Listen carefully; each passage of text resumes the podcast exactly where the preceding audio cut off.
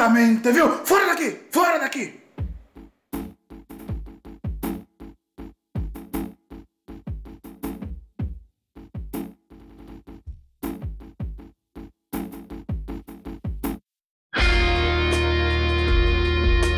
Fala galera, tá no ar mais um teólogo de quinta. Dessa vez com meu brother, meu parceiro Denis. A gente vai falar de um assunto que faz jus ao nome do blog, né? Vamos falar de futebol. E vamos trocar uma ideia bastante produtiva ou não, né? Sobre futebol. Primeiramente, Denis está presente. Quem você é, de onde você fala, o que te trouxe até aqui. Dá uma saudação inicial pra galera aí. Fala galera, boa noite. Meu nome é Denis. Vim aqui a convite do Jonathan Fernandes gravar esse podcast. E vamos ver aí o que, que vai rolar. É isso aí, Denis e eu iremos falar de futebol na questão gestão, na questão mudanças. É, vamos falar do futebol mais a parte do que mesmo futebol dentro de campo, né? E Cara, eu conheço o Denis já o que? Dois anos? Conheço o Denis há dois anos. Trabalha comigo na mesma, na mesma empresa que eu. E a gente já trocou várias ideias, discordamos em vários assuntos em relação ao próprio futebol, mas somos amigos acima de tudo, né? Então, Denis, pra gente começar, pra gente tentar manter aqui um papo mais, mais esclarecido, né? Pra começar, é, futebol hoje. Já vou começar logo polemizando futebol hoje? Qual o nível que você observa o futebol hoje? Nível nacional. Vamos, vamos começar aqui, Brazucas primeiro. A nível Brazucas, a nível brasileiro, como você observa o futebol é, hoje em dia? Tá bem jogado, tá bem disputado, é, como é que anda o, o regulamento, a arbitragem, enfim. No futebol no contexto geral, qual a sua, a sua observação? Cara, olhando o nosso cenário atual do futebol, de uma maneira geral, a gente vive uma, uma crise, né? uma, uma escassez de futebol. É, são poucas as equipes hoje que conseguem manter um futebol bem jogado. A gente pode citar aqui três, quatro equipes na Série A que conseguem manter um futebol. E a questão de elenco, essas coisas, a gente vê aí que nosso futebol brasileiro deu uma decaída. A gente não consegue ter grandes nomes de craques nas nossas equipes. A exemplo, a gente via um Santos de 2010 com Neymar, Ganso e companhia. Atualmente a equipe do Santos é um, praticamente um fracasso. E cenário de arbitragem e gestão do futebol brasileiro. A gente tem que rever muita coisa e aprender com o futebol europeu. Isso que você falou é muito verdade, mas o que parece até uma contradição, né? O tipo futebol brasileiro escasso de, de bons jogadores, de jogadores que façam render o futebol. E assim, cara, uma coisa que eu, que eu vou falar mais lá na frente, mas só pra gente já é, juntar o útil ao, ao, agradável, né?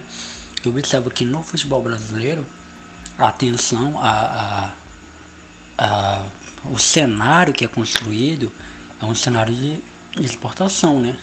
É um, é um cenário de é exportação que fala? É exportação, né? Quando sai daqui e vai para outro lugar, é exportação. É, exportação. É de exportação. Você, você fabrica jogadores para jogar na Europa. Né? Não há um, um cenário, uma, uma formação para fazer com que é, eles joguem bem aqui, é, levem um time, é, sei lá, a um, a um patamar diferenciado aqui, enfim. Que, que você, você acha em relação a isso deles? Cara, eu, eu até concordo em partes essa questão de ir para o futebol europeu. É, só que eu vou colocar aqui um ponto de vista, meu ponto de vista. Antigamente, até 2008 por aí, você via o cara saindo do Brasil já maduro, né? já era um, um atleta formado.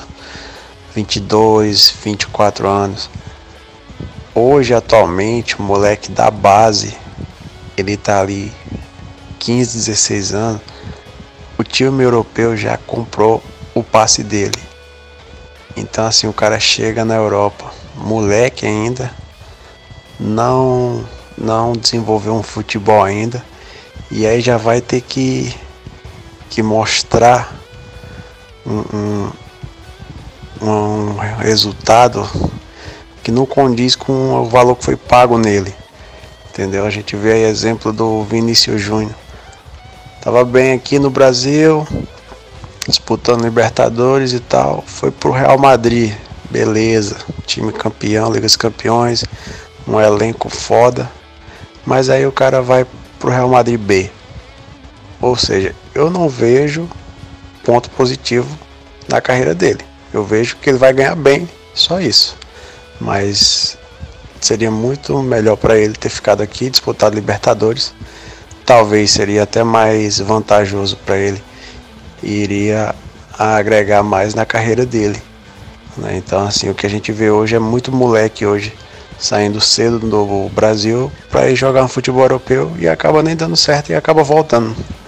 Não, é exatamente isso. O, o, o ponto que eu, que eu quis dizer é, foi esse. Talvez a gente tenha um nível de futebol tão é, feijão com arroz aqui. E quando eu falo feijão com arroz, eu falo que é aquele futebol de gol. Se saiu gol, ótimo. Se não saiu, não tá bem. O time tá, tá ruim, né? Eu vejo isso. É, o time que eu torço é líder do Campeonato Brasileiro atualmente. No momento que a gente tá gravando esse podcast aqui. É, enfim, eu vejo por parte até dos torcedores do time que eu torço, entendeu? Se, se meu time empata, pelo menos, ou, ou, ou, perde um jogo ou outro, mas continua numa boa posição na, na, na, tabela, o torcedor já xinga, já diz que não presta, já diz que fulano não. Enfim, é muita coisa do brasileiro, sabe? Essa coisa de trabalhar com resultado. Eu acompanho o basquete, eu acompanho o basquete, acompanho também o futebol. E eu passei um tempão sem acompanhar o futebol, por conta que eu via mais beleza no basquete. E o futebol tava muito chato de ser acompanhado. É, quando eu falo esse tempo, eu falo temporada de 2012. É, 2000, em 2013 até 2016 eu fiquei offline de futebol. Se me perguntar alguma coisa dessa época, eu tô desligado. E, e assim, é, é, é nesse, nessa questão, entendeu? Acompanhar de, de fazer de, de que 20 caras do Brasil, apenas um um vai ser o Vinícius Júnior da vida, é, um vai ser um Neymar da vida, um vai ser um Ronaldinho Gaúcho da vida. E sendo que a gente tem uma fábrica, entendeu? A gente tem uma fábrica enorme, inesgotável de talentos. Só que a gente precisa formar esses talentos, entendeu? Essa observação do Vinícius Júnior ela, ela fez a calhar nessa discussão aqui. Porque o, a, o futebol brasileiro é esse futebol feijão com arroz. É um futebol de fazer para cumprir a tabela, para cumprir os resultados. Se vier um olheiro, ela vai abraçar a oportunidade. É, com certeza, né? É esse ponto aí que, que eu quis tocar também, né? Mas o, o futebol hoje ele tá, tá escasso mesmo e perde justamente por essa questão dos caras saírem cedo do, do nosso país, né? Então o cara mal jogou aqui, mal rendeu, já foi embora.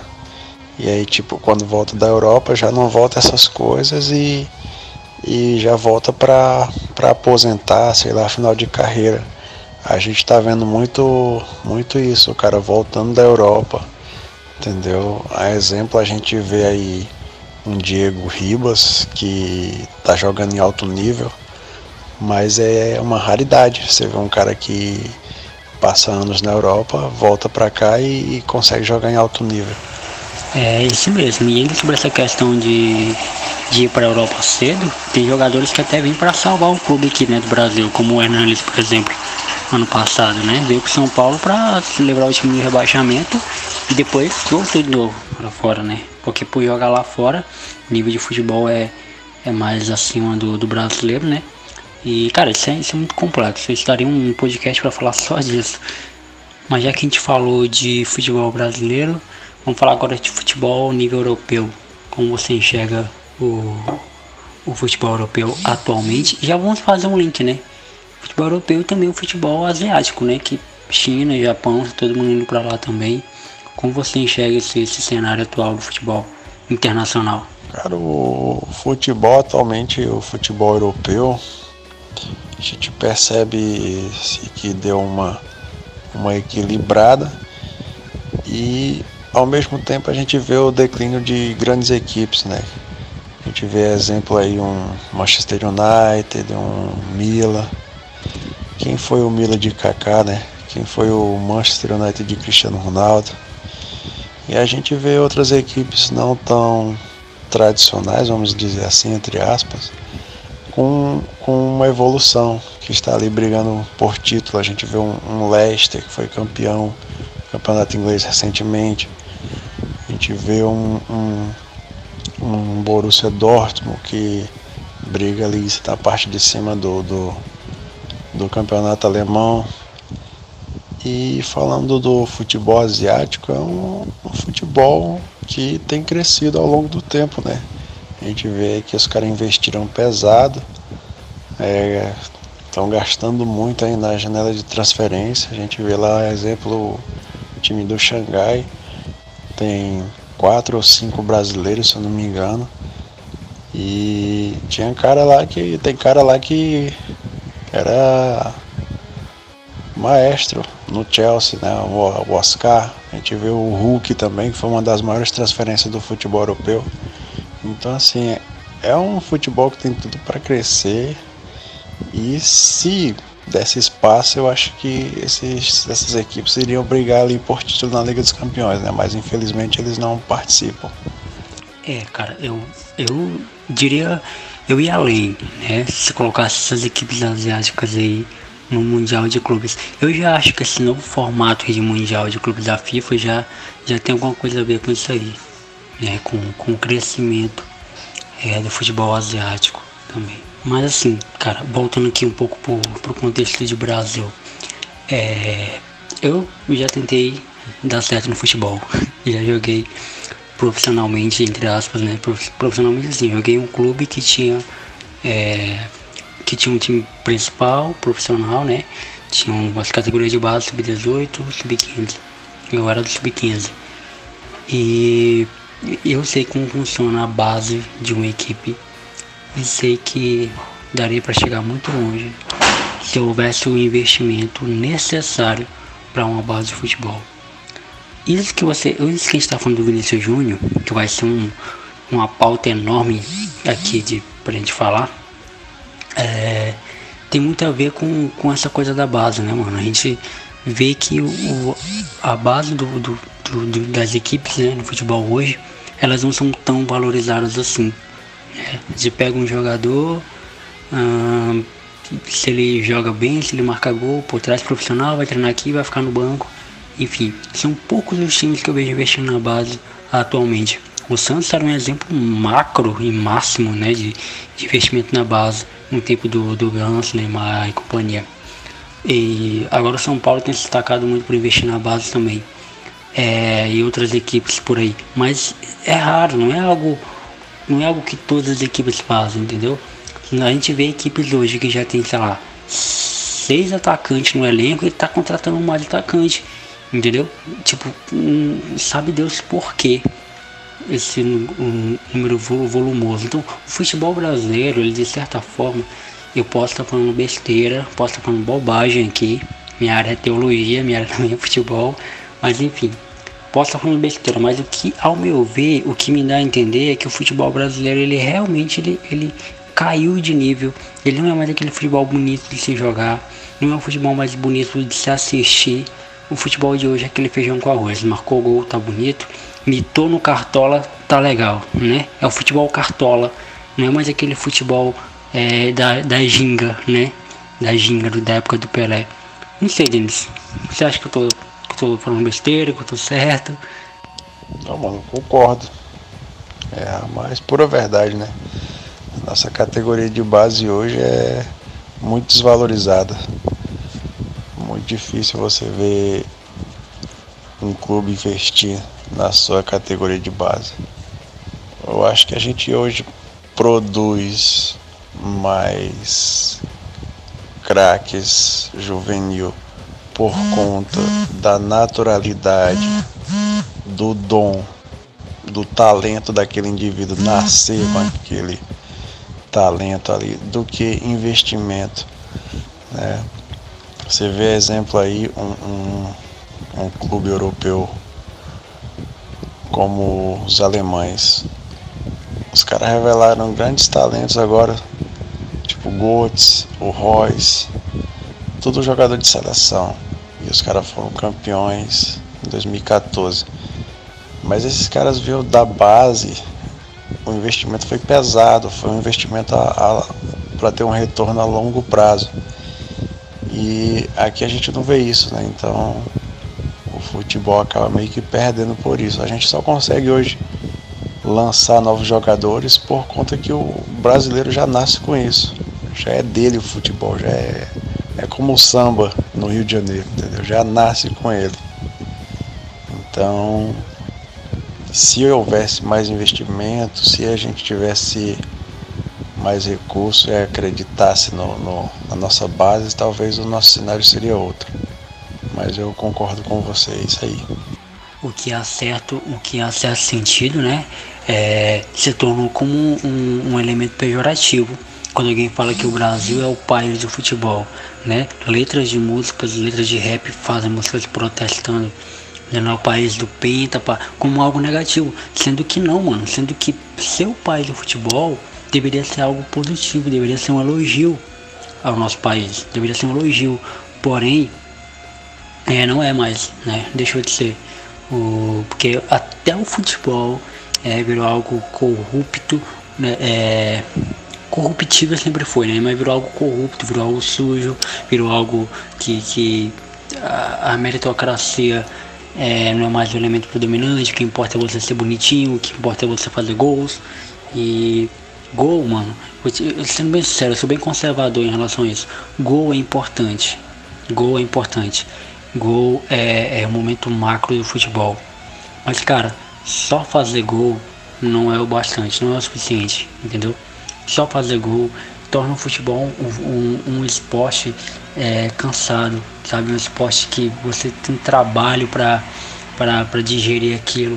É, mano, basquete, para quem acompanha basquete, é, eu acompanho basquete, eu acompanho futebol americano, sabe que são esportes que demoram muito.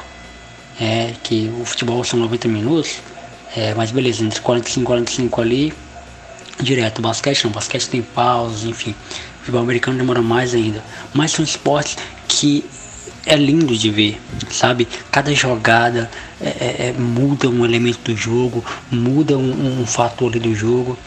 E uma coisa, mano, que tem nos Estados Unidos que eu queria muito que estivesse aqui é o tal do draft, né?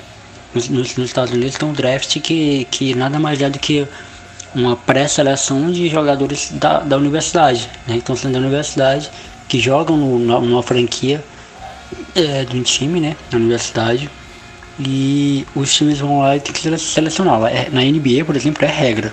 O time tem que ter, se eu não me engano, são dois ou três jogadores é, no time principal que são que vieram do draft, que vieram da base, né? E aqui no, no Brasil não tem isso, né? Deveria ter. Não, é com, com certeza, né? Acho que seria muito positivo, tanto pro, pro futebol quanto para quem quer ingressar, quem quer construir uma carreira no futebol.